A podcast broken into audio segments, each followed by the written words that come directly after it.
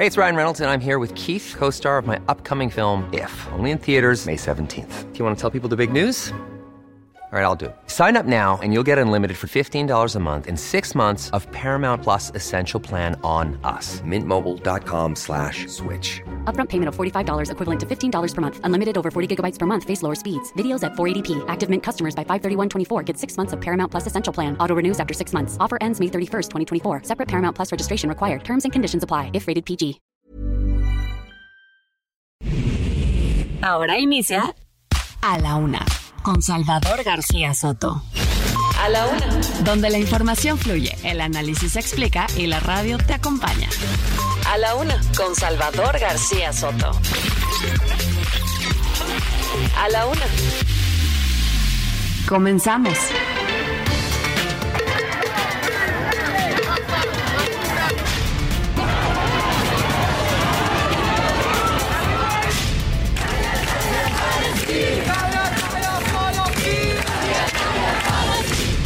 Los votos son de este lado y se las vamos a cobrar. Vienen las elecciones y se las vamos a cobrar porque no hay ayuda. Ayuda es cero.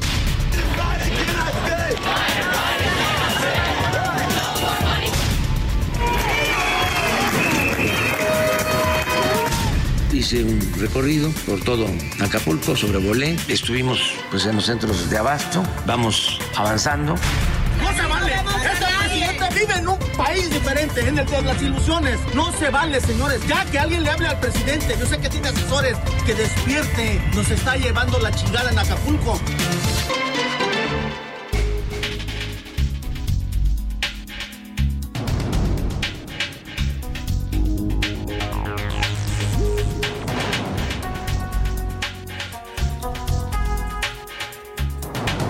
Ya es la una de la tarde en punto en el centro de la República y los saludamos con mucho gusto. Estamos iniciando a esta hora del mediodía a la una este espacio informativo que hacemos para usted todos los días a esta hora del día. Estamos aquí listos, preparados y de muy buen ánimo para informarle, para entretenerle y también, también para acompañarle en esta parte de su día. Todos los días nos proponemos estos tres objetivos, ser parte de su día a día, estar llevándole la mejor información, el análisis, la crítica en la radio y por supuesto también pues ayudarle a pasar un buen rato en este momento de su día. En este lunes 30 de octubre. Estamos de despedida, despidiendo al mes de octubre y además de noche noche dicen por ahí de monstruos, de fantasmas, de brujas, es el tema del Halloween, ya todo el fin de semana hubo fiestas de gente que anda disfrazada por las calles, que van a, a divertirse con esta festividad de origen anglosajón y que ha sido asimilada también a nuestro país. Mire, yo creo que ya el tiempo de aquellos falsos debates de ¿qué prefieres, el Halloween o el Día de Muertos? La, verdad no es un tema de preferencia, es un tema de sí defender nuestras tradiciones, sí mantenerlas vivas, que es el Día de Muertos, una fiesta que nos identifica en el mundo, que nos da identidad, que nos da raíces, que nos da mucho sentido sobre la cosmovisión que tenemos los mexicanos del tema de la muerte, pero el otro pues nos ha llegado por los vecinos del norte, ¿no? Y estamos también ya más que asimilados, aunque sea una fiesta importada, pues al final, sobre todo las nuevas generaciones la celebran bastante. Bueno, y en este lunes vamos a despedir el mes de octubre y vamos a hacerlo a lo grande porque justamente vamos a arrancar la semana del terror en A la Una. Este lunes y mañana martes vamos a escuchar música pues de todo este fenómeno del Halloween, de los monstruos, de los muertos, de los disfraces, de, de las brujas, de todo esto que rodea a esta eh, festividad anglosajona. Como dato curioso, el 30 de octubre se festeja una tradición llena de bromas y travesuras. Se le conoce como la Noche del Diablo. En gran parte del medio oeste de los Estados Unidos y parte del noreste se conmemora esta noche en la que los niños salen a las calles disfrazados a pedir el famoso dulce o truco. Van casa por casa pidiendo esta tradición que aquí en México la hemos asimilado como la famosa calaverita, al menos así le dicen aquí en eh, la Ciudad de México. Los niños salen disfrazados a pedir su calaverita que les dan dulces o les dan a veces dinero también en estos en estas noches. Eh, un lunes eh, so- soleado, bueno, un poco entre nublado y soleado, estamos como entre azul y buenas noches este día eh, aquí en la Ciudad de México, 20 grados centígrados la temperatura, se espera una mínima de 10 grados y bueno, también también hoy los quiero convocar a todo nuestro auditorio a que nos empiecen a enviar sus calaveritas literarias, no más de ocho líneas, por favor, para no hacerlas tan extensas. Si usted nos las manda manda vía WhatsApp en 55 18 41 51 99. Aquí vamos a leer sus textos y les vamos a producir, como sabe ser nuestro productor Rubén Esponda, para que usted escuche su calaverita al aire. Así es que empiece a mandar calaveritas al 55 18 41 51 99, no más de ocho líneas, por favor. Y en este momento le hacemos la invitación formal para que usted participe de esta convocatoria para mantener viva la tradición de las calaveritas literarias. Calaveritas 2023. En A la Una conservamos las tradiciones y te invitamos a que nos mandes una calaverita literaria de máximo ocho líneas sobre la temática que quieras. Nosotros le daremos voz durante el programa. Envíanos tu texto vía WhatsApp al 55 18 41 51 99. Tienes hasta el primero de noviembre. En A la Una, la tradición del Día de Muertos está más viva que nunca. Está la convocatoria para que usted participe de esta tradición, nos mande sus calaveritas, puede ser el tema que usted quiera, es libre, si usted quiere hacerlo de políticos, adelante, se, valen las calaveritas de políticos, si quiere hacerlo de la familia, si quiere hacerlo de la tradición del Día de Muertos, de lo que usted quiera platicar y hablar, se puede también en estas calaveritas a los que lo estamos convocando. Y bueno, ya puede empezar a mandarlas y eh, pues nada más desear que el día vaya marchando bien para usted este lunes, que vaya comenzando bien la semana, que despida también bien al mes de octubre, porque ya es el décimo mes del año. Mire, le quedan 62 días al año, ¿eh? ya dos meses para que se termine este 2023 y venga el 2024. Vámonos por lo pronto al resumen de la información. A la una, con Salvador García Soto.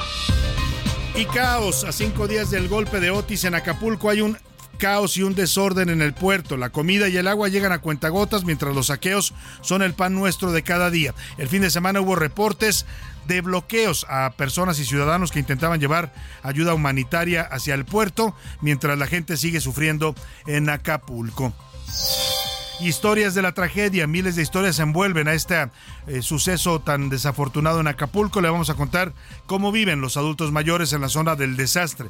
Ellos no pueden salir por víveres, muchos están enfermos y no tienen medicamentos, todavía no se restablece totalmente el servicio de energía eléctrica. Vamos a platicar, de hecho, con un vocero del gobierno del estado de Guerrero para que nos dé un panorama de cómo va la rehabilitación, por lo menos de los servicios básicos. Reconstruir Acapulco va a llevar varios meses, y no es que años, ¿eh? porque lo destruido es muy, muy grande.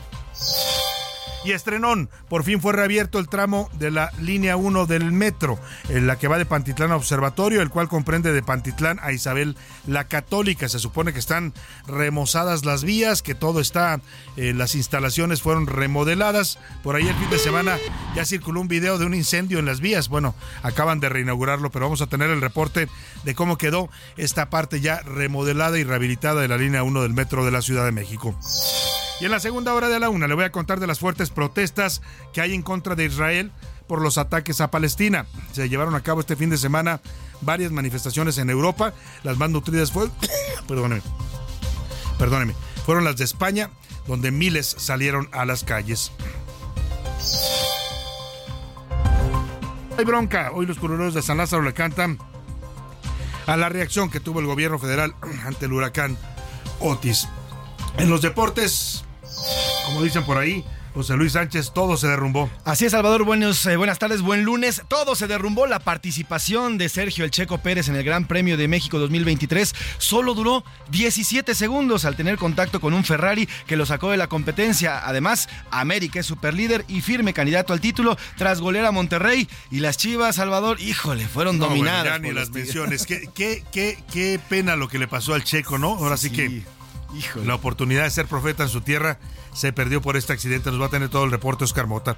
Y en el entretenimiento, Anaya Arriaga nos cuenta sobre lo más relevante ocurrido el fin de semana en el medio del espectáculo. Mucho, mucho, muchos temas para informarle, muchos asuntos interesantes para estar informando, comentando y debatiendo. Más adelante le haremos las preguntas de este día. Por lo pronto, vámonos a la información que usted debe conocer el día de hoy. Estas son las de cajón en A la Una. Acapulco, la devastación tras el paso de Otis. Cobertura especial en A la Una. Oiga, y sigue la danza de cifras en el caso de las muertes que va a dejar esta tragedia en Guerrero. Mire, desde el principio parecía que pues el gobierno se apresuró a decir que eran pocas muertes, hablaron en un principio de 18 personas, después de 28. La cuenta ha ido subiendo y es normal porque el nivel de devastación, los arroyos y ríos que se desbordaron y, pues se llevaron a mucha gente, ha hecho que empiecen a aparecer cuerpos en varias zonas de Acapulco, incluso en las playas han reportado el hallazgo de cuerpos que arroja el mar después del golpe de Otis en Acapulco. Contrario a los números que dio la Coordinación Nacional de Protección Civil, que habla de 48 decesos, hoy en la mañanera la gobernadora de morenista de Guerrero, Evelyn Salgado, ajustó en 45 la cifra de muertos. Entre ellos dice que hay tres extranjeros y también todavía 47 personas están en calidad de desaparecidas después del paso de este fenómeno meteorológico. Escuchemos el reporte sobre las muertes que actualiza la gobernadora de Guerrero. Tenemos pues el lamentable fallecimiento de 45 personas y 47 personas no localizadas. Este es el reporte eh, preliminar que tenemos hasta el momento, pues todo fallecimiento es eh, lamentable, esto es lo que más nos duele, nos unimos pues al dolor de las familias que perdieron a un ser querido, no están solos y que vamos a estarles apoyando en todo momento. Vamos pues a seguir trabajando por nuestro hermoso puerto de Acapulco, informando en todo momento a la ciudadanía y pues trabajando sin descanso hasta recuperar el brillo de nuestro amado puerto. Bueno, ha habido muchas críticas hacia la gobernadora, que no la ven en la zona de desastre, que no ha ido a los municipios que están afectados, porque no solo es Acapulco, hablamos de más de 10 municipios de la Costa Chica, algunos también de la Costa Grande. Bueno, pues ahí está la gobernadora, apareció hoy en la mañana en Palacio Nacional dando este reporte ya de 45 muertos oficialmente, más 47 personas en calidad de desaparecidas. Mientras tanto, el secretario de Marina, Rafael Ojeda, dijo que ante los daños de Otis han desplegado a 6.000 elementos de la Marina, de los cuales 1.500 están realizando tareas de seguridad. Qué bueno, ¿eh? porque los reportes todavía el fin de semana era de que no se veía presencia de las autoridades en varias zonas de Acapulco, los saqueos están al por mayor, se entiende la necesidad de la gente, ¿eh? mucha gente decía, pues hay que entender, la gente tiene que comer, puede ir a, va a sacar lo que pueda, pero también ya los actos de rapiña se han desbordado y la verdad es que se denunciaba poca presencia de autoridades en la región naval y distribuidos en toda el área 6.500 elementos, de los cuales 1.500 los tenemos exclusivamente para la seguridad. En lo que se refiere a vehículos, tenemos alrededor de 94 vehículos. Desde luego tenemos pipas, tenemos eh, eh, tenemos volteos y todo el equipo de vehículos para apoyar a todo lo que se está haciendo. El presidente López Obrador, que al que se le ha visto molesto en algunos videos, se veía enojado el presidente con todo este tema, pues nadie se espera una tragedia como esta, nadie la desea, nadie la quiere tampoco y menos en el último año de gobierno, pero así pasaron las cosas. Hoy el presidente dice que van a poner de pie a Acapulco y que no se le va a cansar el ganso.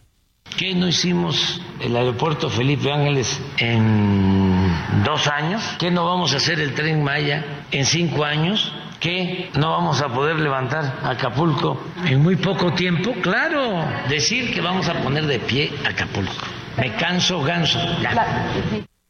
Bueno, no son los mejores ejemplos los que usa el presidente, ¿no? Esto del aeropuerto Felipe Ángeles, pues sí, lo terminó muy rápido, pero pues dos años casi después todavía no funciona como debiera, ¿no? No es el mejor ejemplo. Tampoco el tren Maya, porque también muchos dicen que pues ese tren todavía no está totalmente terminado. Lo va a inaugurar, sí, pero no está concluida la obra en su totalidad. Pero en todo caso, el presidente se compromete a que muy pronto, no dice cuándo, no se pone un tiempo, va a levantar y a poner de pie Acapulco. Y mire, ojalá de deseamos que lo logre. Este es un recuento de daños que le preparamos en este primer fin de semana del desastre causado por Otis en Acapulco. Ricardo Romero nos actualiza todo lo que ha estado pasando en las últimas horas en esta zona de desastre, el Acapulco devastado. Nosotros les estamos dando agua a los militares para que nos vengan a apoyar. ¿Y dónde están los militares? ¿Han visto algún militar? En Guerrero continúa el recuento de los daños que dejó el paso del huracán Otis. Se estima que al menos el 63% de las edificaciones ubicadas en la zona de la costera quedaron inhabilitadas.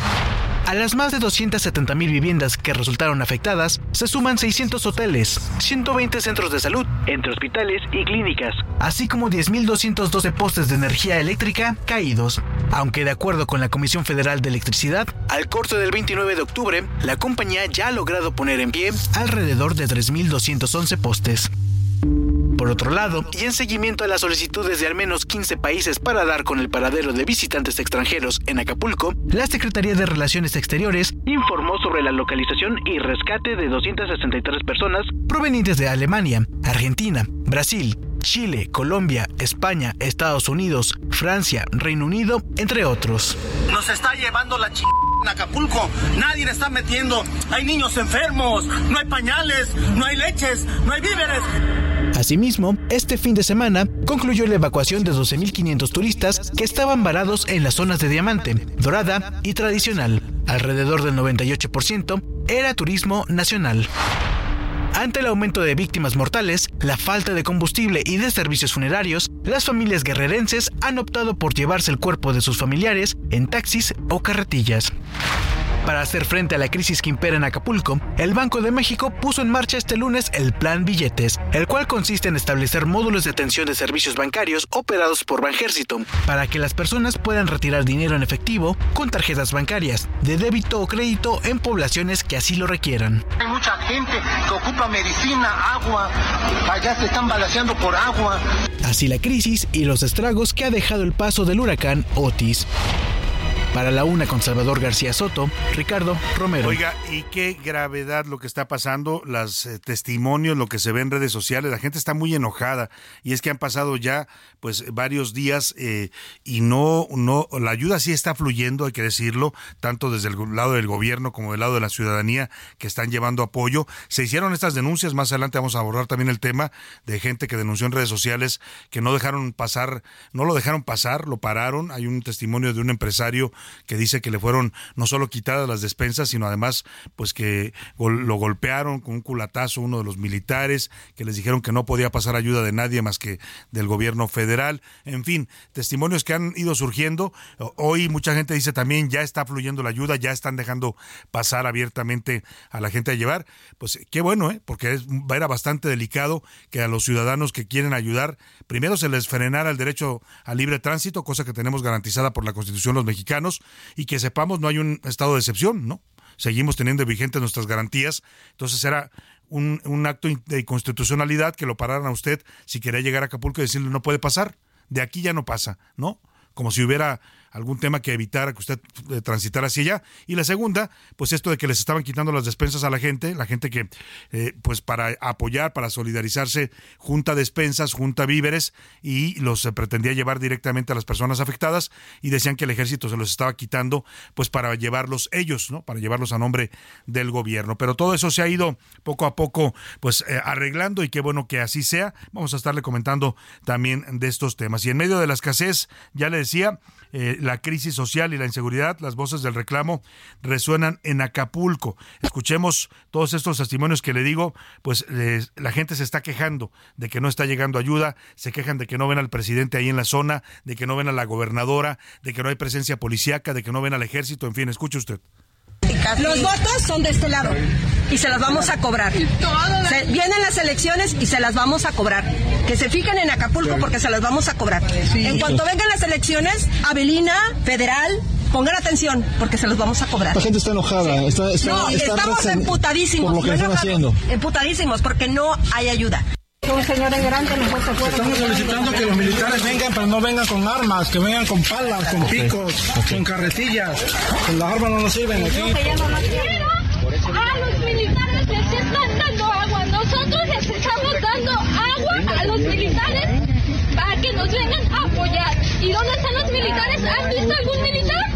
¿Algún marino lo ha visto? A nadie. No hay nadie ayudando a los restauranteros, a la población. No tenemos dónde cargar los teléfonos.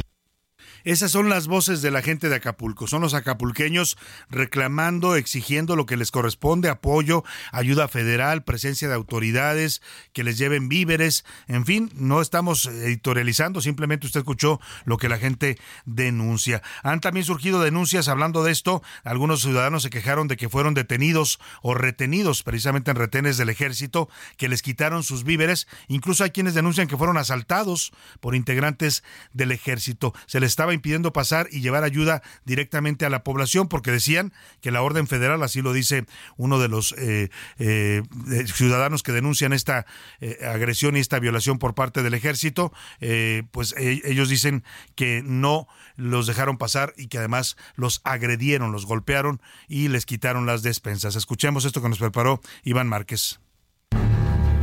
Todos los carros los estaban parando, carros, camionetas, todo. Solo dejaban pasar ambulancias. Pasaron como dos ambulancias, ninguna Cruz Roja. De todas las ambulancias que pasaron eran ambulancias de militares.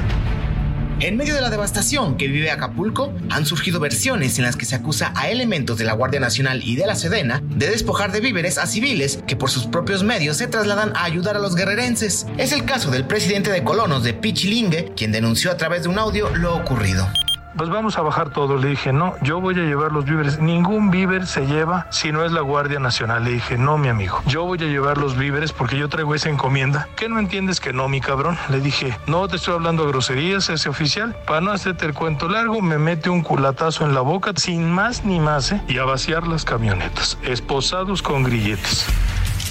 Pero no solo eso, sino que además algunos tienen miedo de ser asaltados por la desesperación que se vive, por lo que se trasladan por autobús la ayuda está llegando a zona costera, a las colonias populares El vocero de la presidencia, Jesús Ramírez Cuevas, negó que haya este tipo de actos.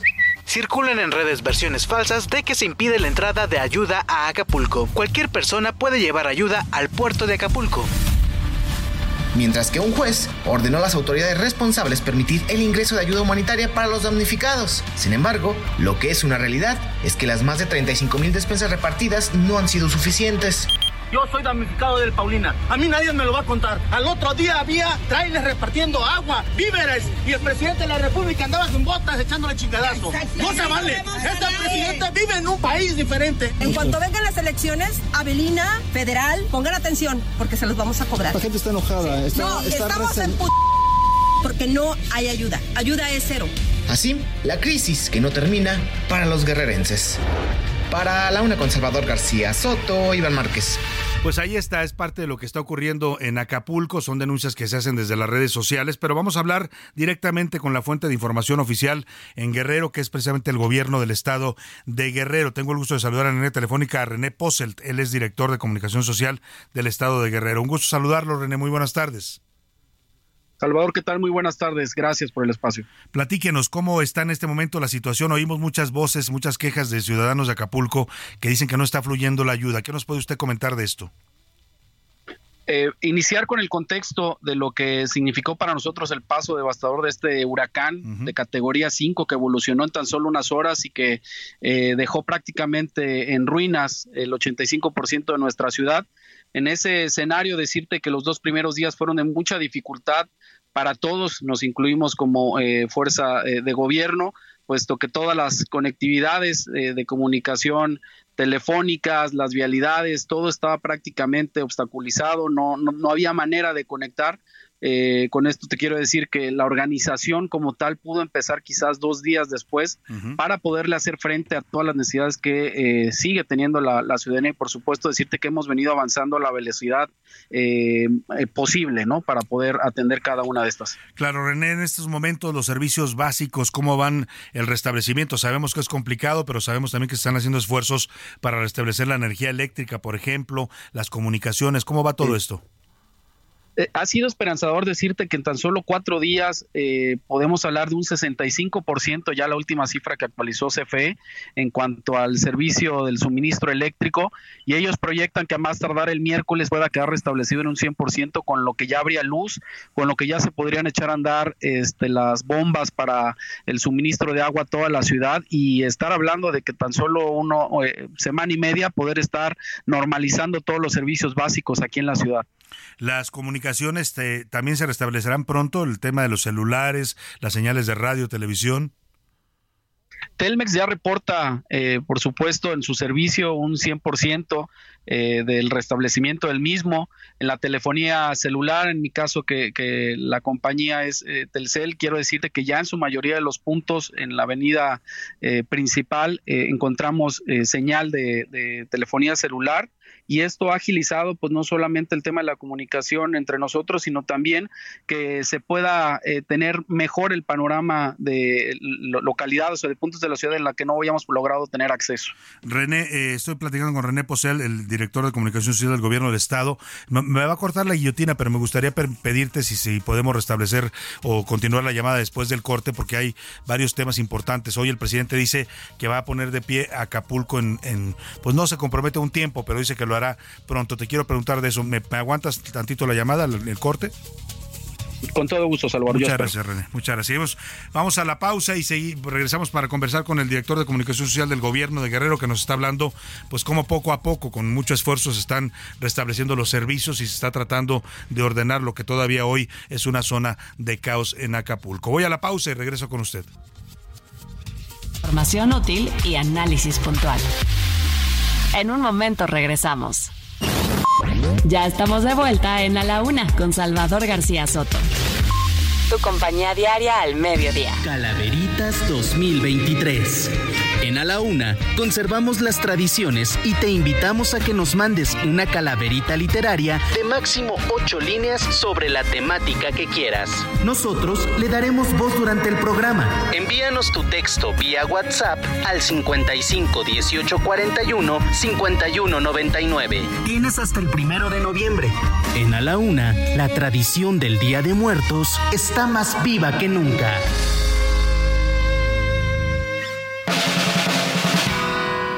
La rima de Valdés. ¿O de Valdés la rima? ¿De qué se trató el video del presidente Obrador? Pues como siempre el señor despotrica, según veo, y es que se pone muy feo el trato con adversarios, que se lo tunden a diario por la total inacción, casi en toda la nación por diversos temas varios. Es que Acapulco es el foco, pues el desastre desnuda, no es una idea muy sesuda, pero hay que estar muy muy loco para decir que no es poco lo que han hecho para ayudar. En su video a todo dar, él dice que todo bien, que ya casi están al 100, que arreglaron hasta el mar. Y esta mañana señala a los medios que son malos. Él contesta, pues no avalo que el daño sea a tal escala. Con él siempre es a la mala. Defenderse es su deporte, pero eso sí, del reporte de los daños, pues quién sabe, en mi cabeza no cabe, es que no hay quien lo soporte. Actualmente, el Halloween se celebra en muchas partes del mundo con fiestas, decoraciones y disfraces de terror. Pero ¿sabías que se popularizó en Estados Unidos durante el siglo XIX, mientras que en Europa se ha convertido en una festividad popular apenas en las últimas décadas? Hoy en día, el Halloween no solo se limita a actividades de niños, sino que también es una festividad para adultos.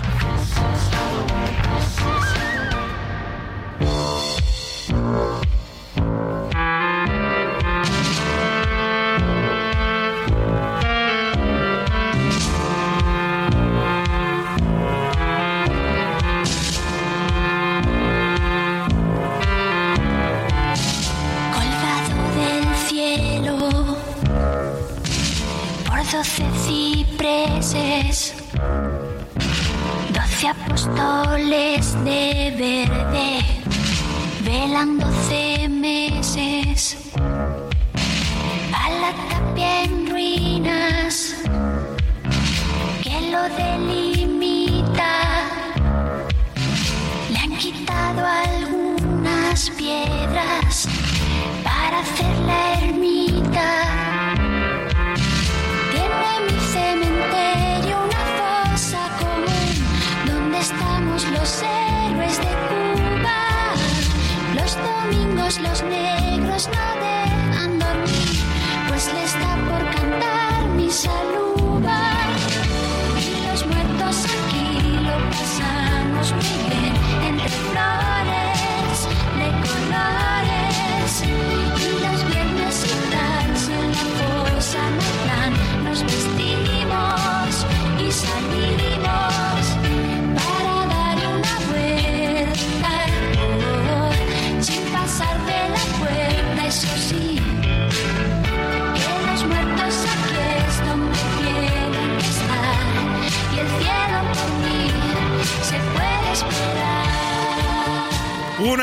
con 34 minutos. Regresamos con usted aquí en A la Una con esta canción de Mecano llamada No es serio este cementerio. Una canción de 1986 que habla pues de la vida en un panteón. ¿no? Literalmente es una paradoja, pero pues los panteones tienen su propia vida, sus propias dinámicas y lo que supone Mecano es que cuando la gente sale del panteón, los muertos pues tienen sus fiestas nocturnas y andan paseándose ahí por el cementerio. Parte de lo que estamos hoy eh, escuchando en la música que son estas festividades de del Halloween, ¿no? Que ya le decía, una festividad no mexicana, pero sí asimilada ya también a la cultura mexicana de estas temporadas.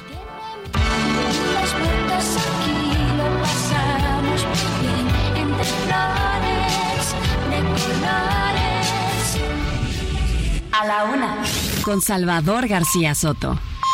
Una de la tarde con 35 minutos y le quiero agradecer a René Posel, director general de comunicación social del gobierno del estado de Guerrero, que nos haya aguantado este corte porque estábamos justamente conversando con él sobre cómo van avanzando poco a poco el restablecimiento de los servicios eh, más importantes en Acapulco. Si bien todavía la situación es complicada, el nivel de devastación es muy alto, va a tardar tiempo, pero nos decías, René, se están haciendo todos los esfuerzos para restablecer, al menos ya nos dices, el miércoles queda la energía eléctrica totalmente restablecida, nos dices que las comunicaciones celulares y telefonía móvil ya está también restableciéndose por parte de las compañías privadas. ¿Qué pasa con otros servicios pues vitales como el tema del agua, por ejemplo, eh, René? Eh, claro, Salvador, eh, te mencionaba que una vez teniendo ya el servicio de energía eléctrica restablecido, se podrán echar a, echar a andar las bombas para este, bombear este vital líquido y la proyección es justamente que en una semana pueda ya también Acapulco en su totalidad contar nuevamente con el servicio restablecido de, agua potable. Ahora, de momento, este, te escucho, te escucho. Perdón, nada más agregar que, eh, está activo el programa emergente de entrega de agua este, clorada a través de pipas. Eh, se cuenta ya, el día de ayer contabilizamos 36 pipas que están brindando este servicio en las diferentes colonias y puntos de la ciudad a las que se puede tener acceso.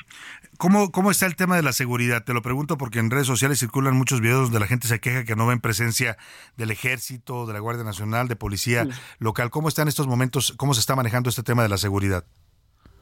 Claro, la gobernadora desde el primer momento este, en que se suscitaron eh, las situaciones que, se reflejan muchas de ellas en redes y otras tantas que no corresponden también a la realidad, eh, solicitó a la federación no redoblar el esfuerzo en, cuanto a la seguridad y nos instruyó a todas las dependencias de gobiernos a dividirnos por cuadrantes para tener eh, control también de muchos de los puntos. Te quiero decir, Salvador, que al día de hoy todos esos puntos donde hubo tema de rapiña, donde se pudieron ver este conflictos de este de esta índole están eh, controlados totalmente por la autoridad. Los accesos a la ciudad también hay presencia de la autoridad. Estamos llegando eh, con la velocidad posible a cada una de las zonas en las que no había acceso una vez que se liberan las, las vialidades. Entramos con toda la capacidad del estado para llevar víveres para llevar agua para llevar presencia también de las autoridades. Y es de esta manera que tan solo en cinco días el quinto día te puedo decir que eh, se, se ha hecho un trabajo pues eh, lo humanamente posible es, lo que estamos haciendo. En este momento mencionabas tú la gobernadora Evelyn eh, Salgado, la vimos hoy en, este, por la mañana en Palacio Nacional dando también un informe sobre la situación, eh, pero también hay algunas quejas y quiero que preguntarte a ti cómo se está manejando esto, de que no ven a la gobernadora en, en, las zonas de desastre, de que no ha ido a los municipios también de la Costa Chica que están afectados. ¿Cómo se está manejando la presencia de la gobernadora sobre todo en estos puntos de conflicto? Claro, los dos primeros días te mencionaba fue prácticamente imposible la conectividad de cualquier tipo con las vialidades eh, obstruidas y con la comunicación caída, pues era muy difícil eh, poder socializar a la, a, la, a la, ciudadanía o al resto del país en dónde estábamos, ¿no? Eh, esto era algo que mucho también se señaló, pero no había manera simplemente. te quiero decir que a partir del tercer día iniciamos con brigadas de, todo tipo de búsqueda de, para también trasladar víveres, este, agua, todo lo posible pero también las vialidades no permitían llegar o accesar a algunas zonas con vehículos de mayor este, de mayores dimensiones por lo que las brigadas se fueron reduciendo a grupos de personas para poder eh, conocer no más a fondo cómo estaba el interior de la ciudad. Al día de hoy ya eh, llevamos dos días haciendo recorridos constantes. Hemos estado en Llano Largo, hemos estado en el Cayaco, hemos estado en San Agustín. Eh, vamos para, en unos momentos, la gobernadora Evelyn Salgado estará también en este va a llegar hasta Coyuca de Benítez y va a ser un recorrido por todo lo que este corredor implica para conocer también el nivel de afectación, pero a su vez también ya llevar servicios como caravanas de salud, eh, víveres y agua, ¿no? Eh, es importante también mencionar esto porque si la, gente no tenía internet, no tenía redes, la información no fluía desde adentro. Entonces, eh, muchos opinábamos desde afuera, pero no teníamos el contexto real de lo que estaba sucediendo ni del trabajo que se estaba realizando. Claro. Ahora las colonias, ¿no dices tú ya están recorriendo varias de las colonias de Acapulco? veíamos imágenes de muchas colonias inundadas. Esas colonias ya han sido desaguadas, ya ya se está sacando el agua de estas zonas donde se inundaron? Hay muchas de ellas ya, donde ya ha tenido presencia o hemos eh, logrado accesar. Se ha hecho un trabajo, por supuesto, para eh, poder sacar eh, no solamente el agua, sino también limpiar las, las vialidades, que repito, es indispensable para que la ayuda pueda llegar y eh, estamos tomando control cada vez más de, estos puntos en los que no lográbamos accesar. Claro. Y en este tema de salud que ya mencionabas, ¿qué se está haciendo en particular? Porque evidentemente la situación en la que están en este momento la mayoría de la gente de Acapulco y de los municipios afectados en la Costa Chica y la Costa Grande, pues pueden surgir brotes también de enfermedades eh, sanitarios. ¿Qué se está haciendo al respecto? Empezamos por el tema de la limpieza, por supuesto que era necesario para evitar que se desarrollaran enfermedades del tipo dengue o algunas propagadas, eh, propiciadas por la presencia de mosquitos. Y eh, en el, cuanto a la infraestructura eh, hospitalaria, nos informaban, informaban más bien a la gobernadora Blin Salgado, de una afectación del 85% también de los hospitales. Sin embargo, se ha logrado eh, tener ya este, a través de plantas generadoras de luz portátiles, eh, nuevamente el servicio hospitalario desde Antier eh, cuentan al menos en los cinco principales hospitales de la ciudad con servicio y también el de la Marina, el de la base naval, también está brindando este servicio médico. Contamos con cerca de eh, 26 traslados aéreos que se han realizado para poder eh, canalizar a personas que su situación urgía a otro tipo de servicio a otros hospitales eh, del país. Entonces, eh, el 85% de la infraestructura hospitalaria fue afectado. Sin embargo, al día de hoy te puedo decir que desde antier ya cuentan con servicio los cinco principales hospitales de la ciudad. Esa es una buena noticia. René, finalmente te pregunto, el presidente dice hoy que va a poner de pie a Acapulco, cosa que todos deseamos, y dice que lo hará en un tiempo corto. ¿Se ha hecho alguna proyección de cuánto tiempo llevaría, pues no llegar al nivel que tenían antes del golpe de Otis, pero sí de hablar de un Acapulco que ya está en pie? No, sería muy aventurado en estos momentos eh, poderlo fijar en un periodo de tiempo. Se habla de un año. Eh, sin embargo, decirte que en estos momentos la gobernadora Evelyn Salgado se encuentra reunida con eh, gente de la Secretaría de Hacienda, precisamente buscando los esquemas que se le puedan ofrecer a este, el sector empresarial, al sector turístico para el tema de su recuperación. Están también allí en esa reunión los representantes de los sectores hoteleros, turísticos, empresariales.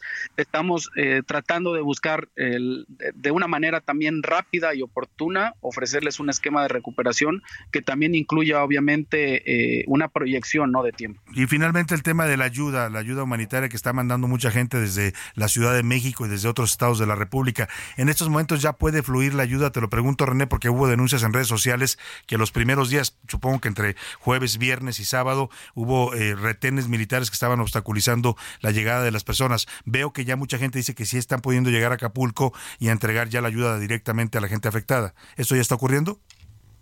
Sí, Salvador, con claridad te podemos decir, a la gobernadora se le informó eh, sobre esto, sin embargo, eh, lo único que impedía que llegara la ayuda eran las vías obstaculizadas. En ningún momento la Sedena o la Marina ha puesto retenes para eh, quitar o despojar a la gente que quiera ayudar de estos víveres o de este tipo de ayuda. Lo que se hizo es tener filtros de control para decirle a la gente que traía ayuda sobre todo a los camiones grandes con, carga, que si ellos preferían podían dejar su ayuda ahí, canalizarla a través de Sedena para no eh, arriesgarse en los primeros días, en las primeras horas donde todo estaba complicado, a, a ser presas de, de, rapiña o de algún saqueo. Exactamente. Era lo único que había, pero en ningún momento se bloqueó la entrada. Bueno, pues ahí está la información que nos da René Posel, director de comunicación social del Estado de Guerrero. Muchas gracias por esta información y deseamos de verdad, de corazón, que pronto se empiece a restablecer la normalidad allá en Acapulco. René, muchas gracias. Gracias, Salvador. Reciban un saludo de la gobernadora Bin Salgado para todas y todos. Hasta luego. Gracias. Ahí está. Por cierto, la gobernadora pues suspendió su informe, lo cual me parece totalmente adecuado. Iba, tenía programado su informe para el pasado eh, jueves, ¿no? justo el día que golpea el huracán, lo suspende, lo pospusieron para el 10 de noviembre, pero también ya lo suspendieron. No es momento de andar festejando. Fíjese qué mal gusto de dos alcaldesas, lamentablemente por las dos de Morena, el caso de la alcaldesa de Chilpancingo, la señora Otilia Hernández, que el sábado, si mal no recuerdo, hizo su informe ¿Y por qué no? Hizo una fiesta la señora, llevó gente ahí, llenó un evento, llevaron música, como si Guerrero no estuviera de luto por toda la gente que está siendo afectada por los muertos en Acapulco y en varios municipios. La señora alcaldesa de Chilpancingo, esta que ha sido cuestionada porque se le vio en videos reunirse muy amigable con el crimen organizado, pues hizo su fiesta de informe. También lo hizo esto es de no creerse, la alcaldesa de Acapulco, la señora eh, eh, Abelina, Abelina, eh, ¿cuál es su apellido? Abelina López. Ella, ella también hizo su informe. O sea, de verdad, hay veces que yo no sé si son o se hacen pero sí parecen ¿eh? que son gente que no tiene ni sentido común ni sensibilidad política. Ahí dejamos el tema y vámonos a continuar con Carlos Navarrete, nuestro corresponsal allá en Acapulco. Escuchábamos, Carlos, atentamente al vocero del gobierno del Estado que nos da este reporte. Tú, que estás ahí también siguiendo el pulso de todo esto, cuéntanos cómo estás viendo la situación allá en Guerrero. Buena tarde. Buenas tardes, Salvador. Efectivamente, pues es una situación complicada para la población del puerto de Acapulco, sobre todo por el tema de la seguridad.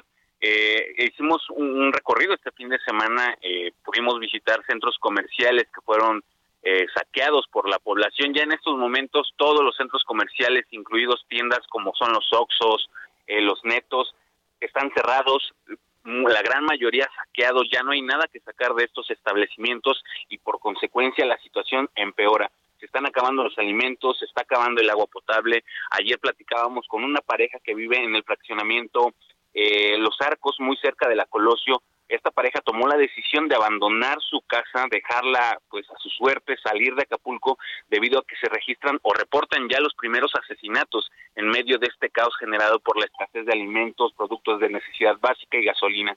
Nos comentan que a partir de las 5 de la tarde en la zona de la Colosio eh, pues la población deja de salir, la situación se pone complicada debido a que no hay patrullaje, no hay presencia del ejército mexicano ni de la Guardia Nacional en esta zona del puerto y pues eh, debido a la falta de autoridad, pues hay quienes aprovechan esto para tratar de meterse por la fuerza a las pocas viviendas en donde todavía puedan, con la intención o con la ilusión de poder conseguir algo de agua o alimentos. Tres asesinatos los que reportan los pobladores y bueno, advierten que la situación podría complicarse, ¿no? En algunas zonas también ya han comenzado a organizarse algunos vecinos para realizar recorridos nocturnos y evitar así ser víctimas de algún hecho violento y pues quienes pueden se arman con pistolas y quienes no utilizan palos y tubos para tratar de mantener en resguardo a su familia y las pocas pertenencias que les quedaron luego de los O sea, Carlos, lo que nos describes es casi una ley de la selva, lo que está imperando en algunas zonas de Acapulco.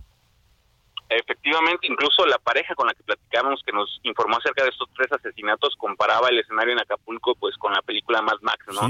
no hay ley y pues hacen lo que se puede para tratar de defenderse. Qué barbaridad, pues es muy distinto a lo que nos decía el vocero del gobierno del estado, pues es la realidad que están viendo los eh, periodistas como Carlos Navarrete, nuestro corresponsal allá en Guerrero, que está pues de cerca, ¿eh? a él no se lo cuentan, él está yendo personalmente a estas zonas afectadas. Estaremos muy pendientes de la cobertura, Carlos, y te agradecemos mucho esta información. Estamos atentos, Salvador. Buenas, tardes. Carlos Navarrete, nuestro corresponsal. Oiga, y parte de lo que se va a tener que reconstruir en Acapulco, que es la vocación principal de este puerto, el, el turismo y la zona hotelera, pues prácticamente todas las zonas hoteleras de Acapulco quedaron devastadas, desde las más antiguas hasta la zona dorada, hasta la zona Punta Diamante, toda esta, eh, toda esta zona, bueno, hasta la zona de Tres Vidas, que es lo más nuevo de, de Acapulco en desarrollos inmobiliarios y hoteles, también se vio muy afectada. Está en la línea telefónica eh, el señor Miguel Ángel Funk, él es eh, presidente de la Asociación Mexicana de Hoteles y Moteles, a quien agradecemos que nos tome esta llamada. Don Miguel, un gusto, muy buenas tardes. Salvador, muy buenas tardes. Un saludo también a toda la audiencia. Platíquenos cómo se va a hacer esta reconstrucción de toda esta zona hotelera. Entiendo que muchos de los hoteles, espero que la mayoría tengan eh, contratados servicios de seguros que los protejan de este tipo de fenómenos. Pues no, mira, lamentablemente no es así porque hay que también tener en cuenta una situación que es muy evidente y clara. En Acapulco hay 284 hoteles que tenemos registrados. de los cuales el 80%, como ocurre en la mayoría de nuestro país, son hoteles pequeños que promedian menos de 40 habitaciones en, en promedio. Estamos hablando de 225 hoteles de ese tamaño que emplean entre 6 y 10 colaboradores en cada uno de ellos y solamente hay alrededor de poco menos de 50 hoteles que pertenece a una gran cadena, que es un gran corporativo y que puede ser que esté mejor cubierto su parte de seguros. El caso de los hoteles pequeños pues es más difícil, son hoteles que luchamos día, día a día para sacar adelante la operación con los costos inherentes de agua, luz, carga este, de impuestos y todo lo que conlleva la operación que estamos al día prácticamente y un evento de estos pues desbalancea totalmente la operación y la subsistencia del negocio. Sin duda, ¿qué, qué va a pasar con estos pequeños hoteles que como bien nos dice usted, con estos datos son la mayoría de los que hay en el puerto? Eh, ¿Esperarían alguna ayuda, pedirían algún apoyo del gobierno? Se habla, hoy el presidente dice que van a poner de pie Acapulco en, en poco tiempo, esperemos que sea así lo logre, pero eh, ¿esperarían apoyo del gobierno? Eso sería fabuloso. Yo no estoy seguro si lo vayamos a tener todavía. Sé que el día de hoy iban a tener una reunión con hoteleros y restauranteros turisteros de Acapulco. Yo espero que sí surjan esos apoyos, porque miren, es muy importante también la velocidad con la que se recupera el destino. Si nos tardamos mucho tiempo en, en rehacer el Acapulco, pues el hotel va a perder un peso, pero por cada peso que pierde el hotel, va a perder nueve pesos el destino en derrama económica de los turistas que lo visitan. Entonces, la verdad es de que el daño mayor es en la derrama a toda la población que vive, del turismo o tiene relación con, con, la derrama que ocasionan los visitantes. Por eso es tan importante agilizar y avanzar lo más rápidamente posible para recuperar. Y también si vamos a recuperar el destino de una manera rápida, como sería lo ideal, pues, pues pensar en que volvamos a darle el glamour que tuvo Acapulco hace 40, 50 años, en donde era nuestro, nuestro destino emblemático de, México.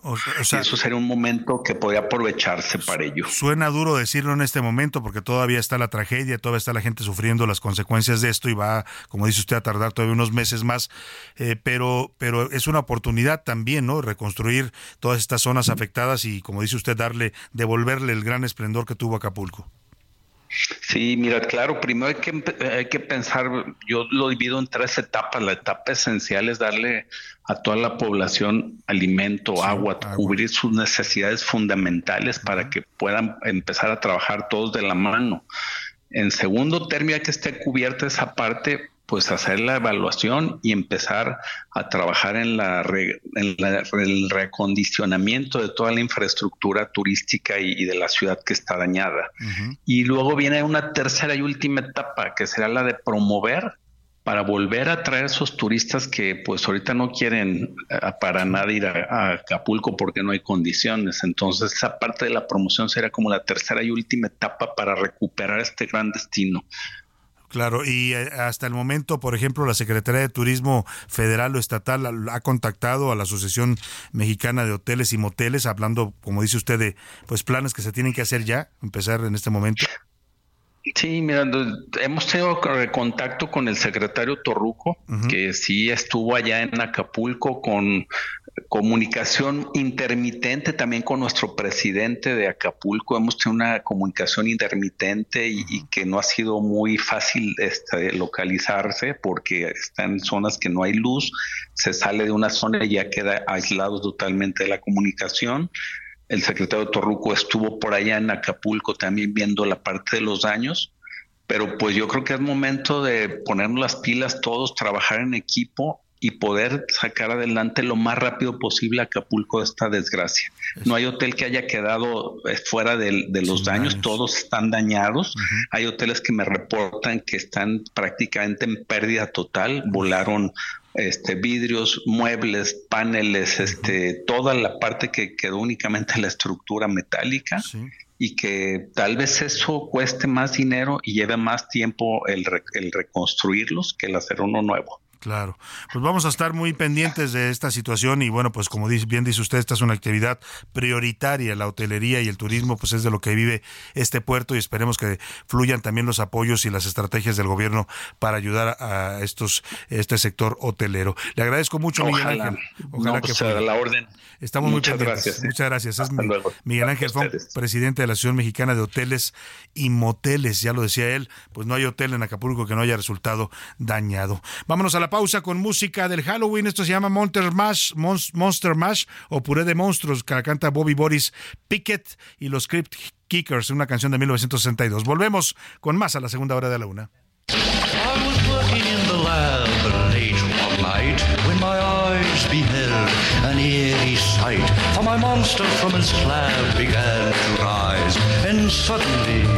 To my surprise, He did the he monster mash. the monster mash. It was a graveyard He smash. did the mash, It caught on in a flash. he did the mash. He did the monster mash from my laboratory in the castle east. No le cambies. Estás en A la Una con Salvador García Soto. Información útil y análisis puntual. En un momento regresamos. Ya inicia la segunda hora de A la Una con Salvador García Soto. A la Una, donde la información fluye, el análisis se explica y la radio te acompaña. A la una, con Salvador García Soto. A la una. Comenzamos. Calaveritas 2023. En A la Una conservamos las tradiciones y te invitamos a que nos mandes una calaverita literaria de máximo 8 líneas sobre la temática que quieras.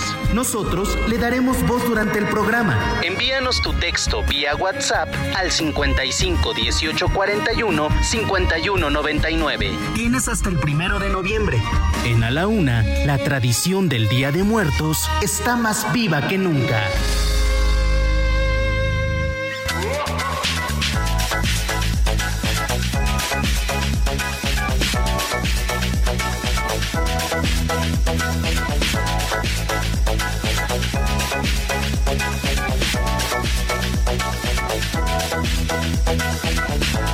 mi chica le gustan las de miedo. Ella es fanática del cine de terror. Conocí en la taquilla del cinema. La noche que la profecía se estrenó.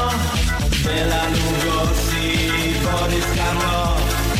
El exorcista y Halloween 2. A mi chica le gustan las de miedo.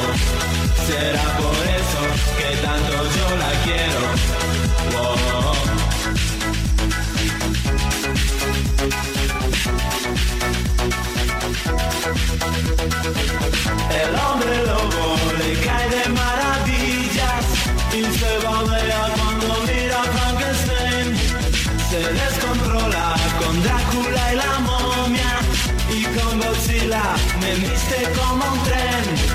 Me llama Freddy cuando se excita porque pesadilla es su cinta favorita. A mi chica le gustan las de miedo.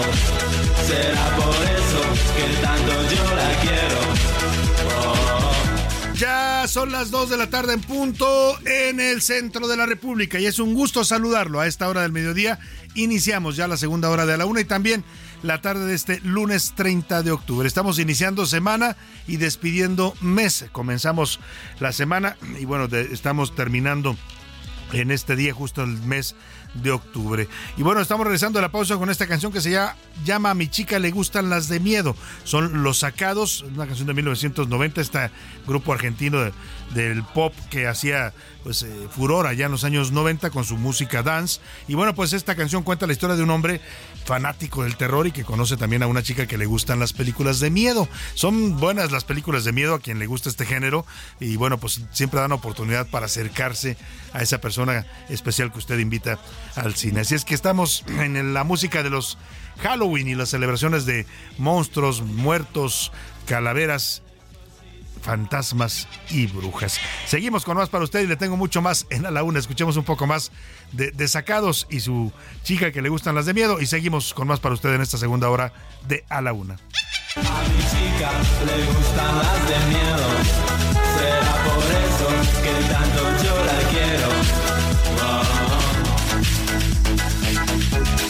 Oye, vamos a tenerle historias en esta segunda hora. ¿Qué pasa con los adultos mayores en Acapulco? Mire, ya nos contaba nuestro corresponsal Carlos Navarrete, muy distinto a lo que nos decían las gentes del gobierno del estado, que todo está fluyendo poco a poco la ayuda y que bueno que así sea.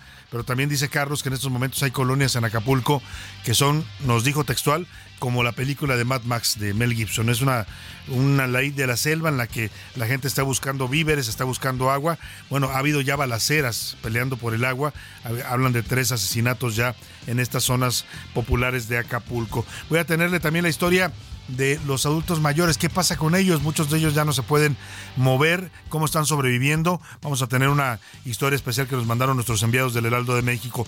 También estrenón. Por fin fue reabierto el tramo de la línea 1 del metro, que va de Pantitlán a Observatorio. Todavía no está completa la remodelación. Solamente reabrieron de Pantitlán a Isabel la Católica. Le voy a tener la crónica de cómo viajaron los capitalinos en este metro remozado y remodelado. Le contaré también de las fuertes protestas que está habiendo en contra de Israel por la guerra al grupo terrorista Hamas y los ataques al territorio de Palestina. Se llevaron a cabo varias manifestaciones multitudinarias en Europa, las más nutridas ocurrieron en España, donde miles salieron a las calles. Los curulados de San Lázaro le van a cantar también a los otros datos y las cifras de la 4T ante el paso de Otis. Oiga, el, el señor Oscar Mota nos trae información sobre lo que le pasó al Checo.